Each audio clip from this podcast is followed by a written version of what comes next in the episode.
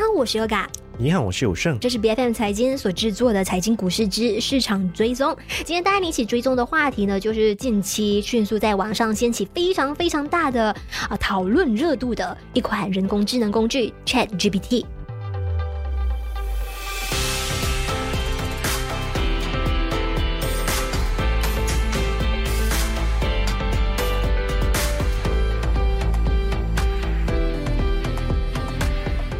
ChatGPT 呢是 AI 新型的聊天机器人的一个的模型哦，一推出的时候就迅速出圈。我相信有很多的听众朋友，但或多或少应该还是有尝试去用过这一款的。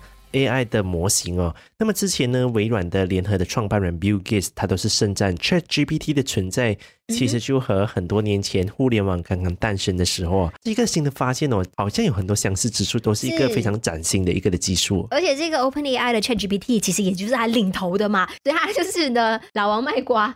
自卖自夸，差不多就是这样子。对，没错。那自从 Chat GPT 在呃去年二零二二年十一月三十号发布以来呢，全球的用户是已经成功突破一亿人了。那 ChatGPT 呢？到底是什么样的一款神器，会受到大家这么大的一个关注？功能性又有多强，能够在短短两个月多的时间呢，就迅速的火遍全球？那大家现在更是在猜测说，ChatGPT 到底有没有办法成为开创 AI 产业风口的领头羊？嗯，其实这个 ChatGPT 呢，是由人工智能的研究实验室 OpenAI 所发布的一个新型的聊天机器人的一个的模型哦。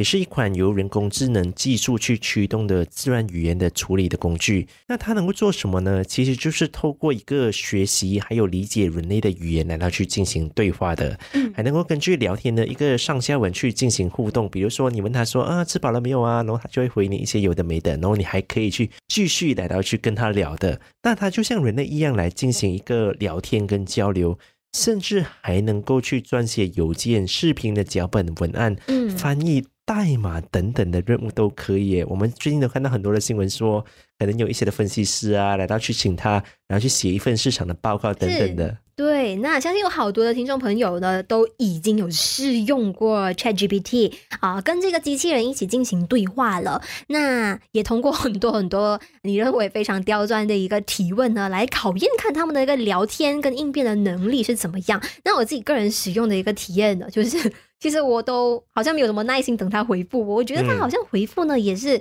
还蛮耗时的，你不觉得吗？对他有一些问题可能比较刁钻的话，比如说你问他呃，ChatGPT 和 But 到底哪一个比较厉害，然后他就会突然犹豫了一下，但是他怎么样回答你？他其实整个的回答其实是错误的。他首先说，其实这一个的 ChatGPT 还有那一个的 Bard 都是由 OpenAI 所发明的，但我们都知道其实不是嘛。这一个 Bard 的话，其实是由谷歌而不是由 OpenAI 嘛。然后这时候你就要去骂他。可是这一个 Bard 其实不就由谷歌而不是 OpenAI 发明的吗？哦，然后他就会认错之类这样的东西的。所以他还是会有一些比较是缺陷的一些的问题是存在的。嗯，嗯是。那么我们看到，呃，其实微软是什么时候正式向 OpenAI 进行投资的呢，具体的时间是在一九年的时候，当时是投资了十亿美元。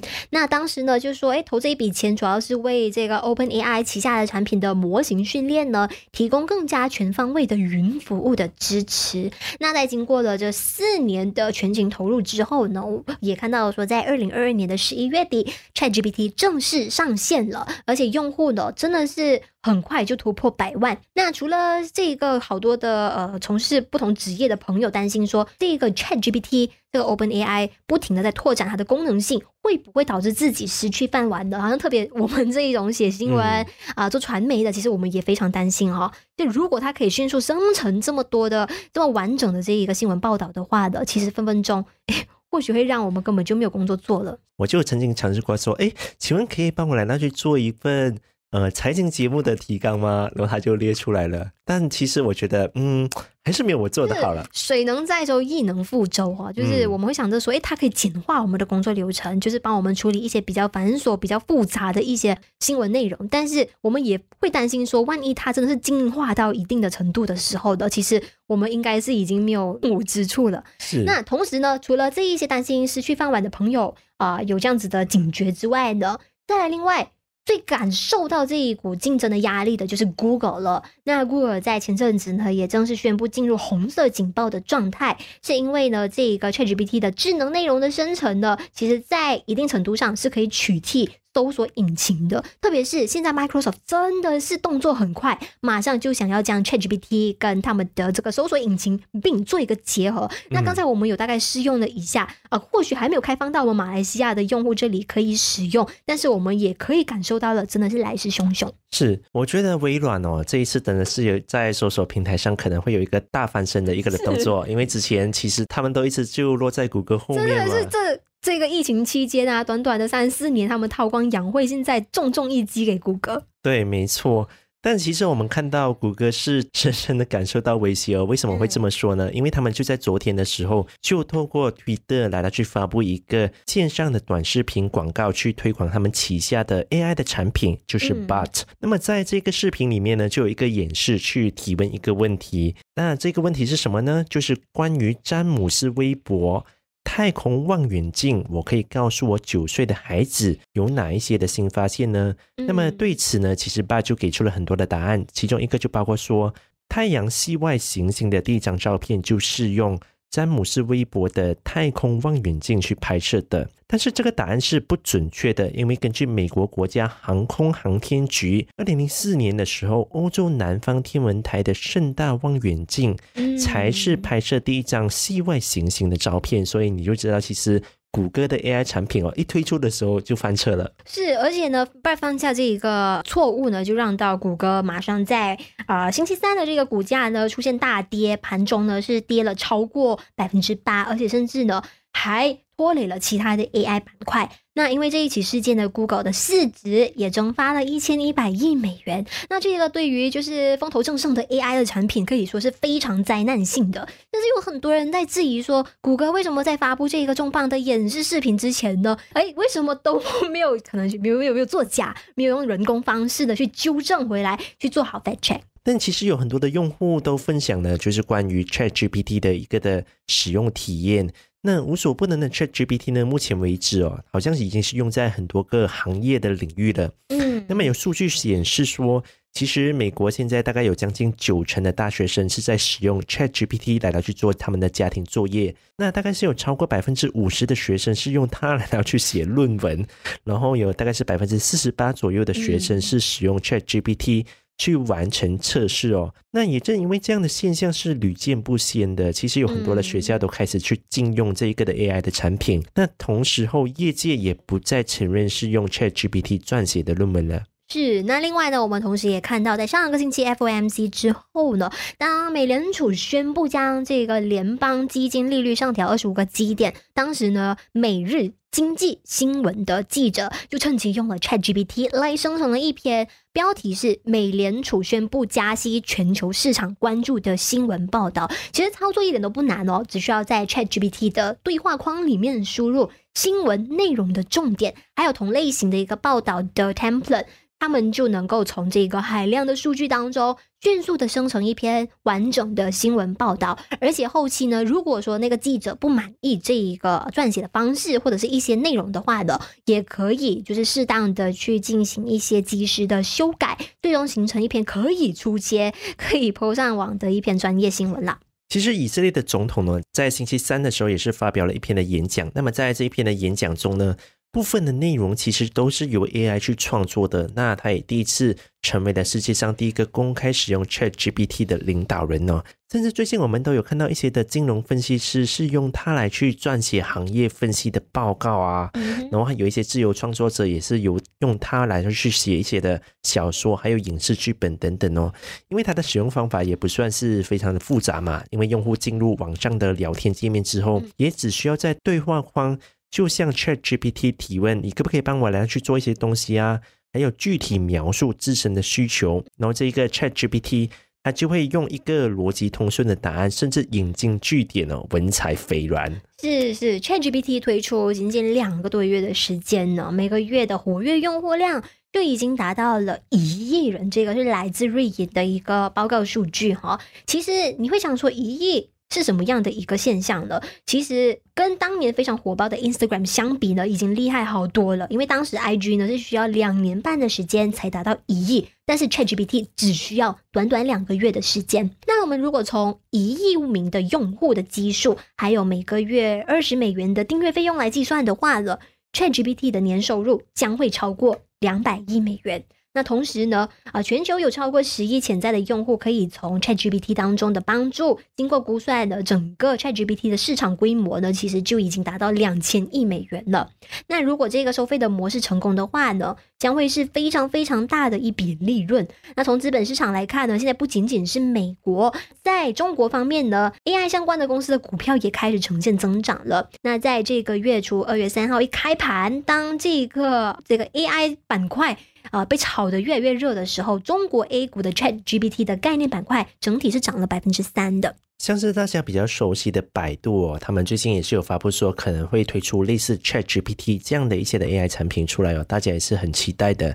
但我比较担心的是不是说，其实 AI 到底会不会像去年元宇宙一样的这样的一个的题材，哎，突然就受到热捧了，然后最终落得。一地鸡毛这样的一个的境地哦，其实你是抱持什么样的看法？资本家太厉害，画大饼了。其实我自己本身也是非常有保留的。如果说没有遇到去年崩盘的事情的话呢，其实我或许还是哇，就是一一脑一股脑热的会跟着去追捧。但是呃，自从看到见证了去年有这么多家的一个巨头公司跌落神坛，然后也没有办法很好的去实行跟执行到他们所承诺所画下的这个大饼之后呢，我觉得大家还是要谨慎为好。当然了，现在这个 ChatGPT 啊，它是证明了它是一个目前有它的技术性是存在的嘛。只是说要怎么样来到去把它作为一个商用的话，我觉得挑战还是很大的。因为其实到目前为止，坦白说，有很多做 AI 的都是在科技巨头他们的旗下的一个的业务，比如说这个 ChatGPT 就是他们投资的 OpenAI 嘛。但如果你要提到有没有一家的公司纯做 AI 的是赚钱，坦白说。我不能说完全没有，但真的非常的少。我在这边举几个例子哦，比如说大家比较熟悉的，可能中国的一些的 AI 的公司，比如说商汤科技，嗯，这一家的公司在一开始的时候就是专门做 AI 的，但截至目前为止哦，他们在港股上市之后公开的财报到目前为止都是没有赚钱的，只有烧钱的份。对，没错。所以你就觉得说，其实。整个的市场在这个 AI 的领域上都投入的金钱是非常的多，要怎么去做一个的商用化？比如说这一个的。AI 的产品，它对的可能是那一个的呃消费者吗？嗯，比如说用月费的方式来到去向消费者收费，像 ChatGPT 这样子哦，一个月可能收二十美元，这样的一个的收入模式能够去持续多久？而未来的用户的增长又会不会面临到瓶颈，都是一个非常大的一个挑战呢？是，但是在这个科技产业当中呢，现在我们大家都可以看到说。新的主战场已经形成了，就是这个人工智能的服务，这个 AI 的板块了。那其实不仅仅是刚才我们提到的啊，Google 还有微软之间啊，要继续激烈的博弈。其实现在 Apple 呢，呃，在昨天晚上的时候呢，也临时放话说，哎，他们要赶紧的在下个星期呢开一个紧急的所谓的内部的 AI 峰会。嗯，但我跟你讲，其实不止 Apple。我告诉你，其实马来西亚第一支 AI 的概念股已经诞生了，你知道是哪一个吗？Capital A。我相信有很多的听听众朋友大概应该知道，说其实昨天呢，那一个 Capital A 就是改名之前的亚航啊这家的公司，昨天就举行了一个 AI 的发布会。他们之前的一个 AI 聊天的机器人呢是 Ava，然后昨天他们推出了一个新的 AI 机器人，Ava 姐姐就退休了，叫做 Asbo。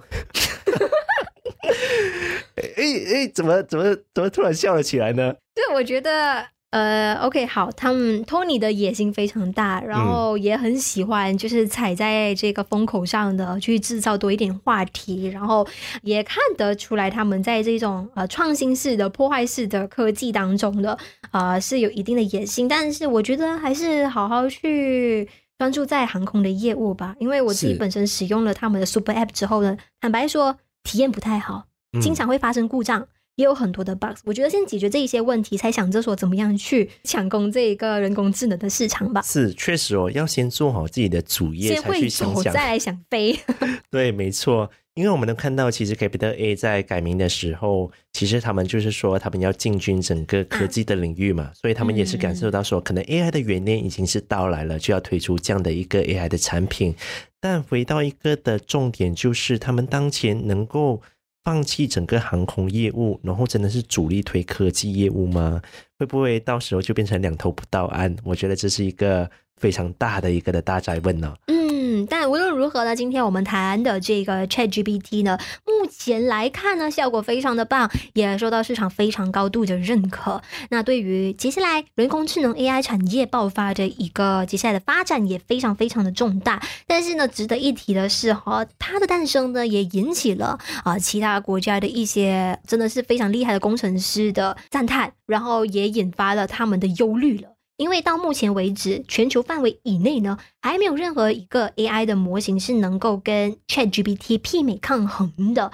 甚至有一些业内人士说，ChatGPT 和其他同行的差距呢，现在是至少领先两年以上的。所以现在我们就让时间来验证一下，AI 产业究竟是一个啊真材实料的呃全新的炒作的领域呢，还是说只是另一个造梦？割韭菜的题材，那接下来我们节目上也会密切和你关注 AI 板块接下来的一个发展走势。那财经股市之市场追踪是由 BFM 财经制作的全新单元节目，节目在每周四傍晚五点以后定期更新。喜欢我们节目的话，一定要跟我们一起追踪市场的动向，也要关注我们各大社交媒体平台，并且订阅我们的 YouTube 频道。我们下一期再见。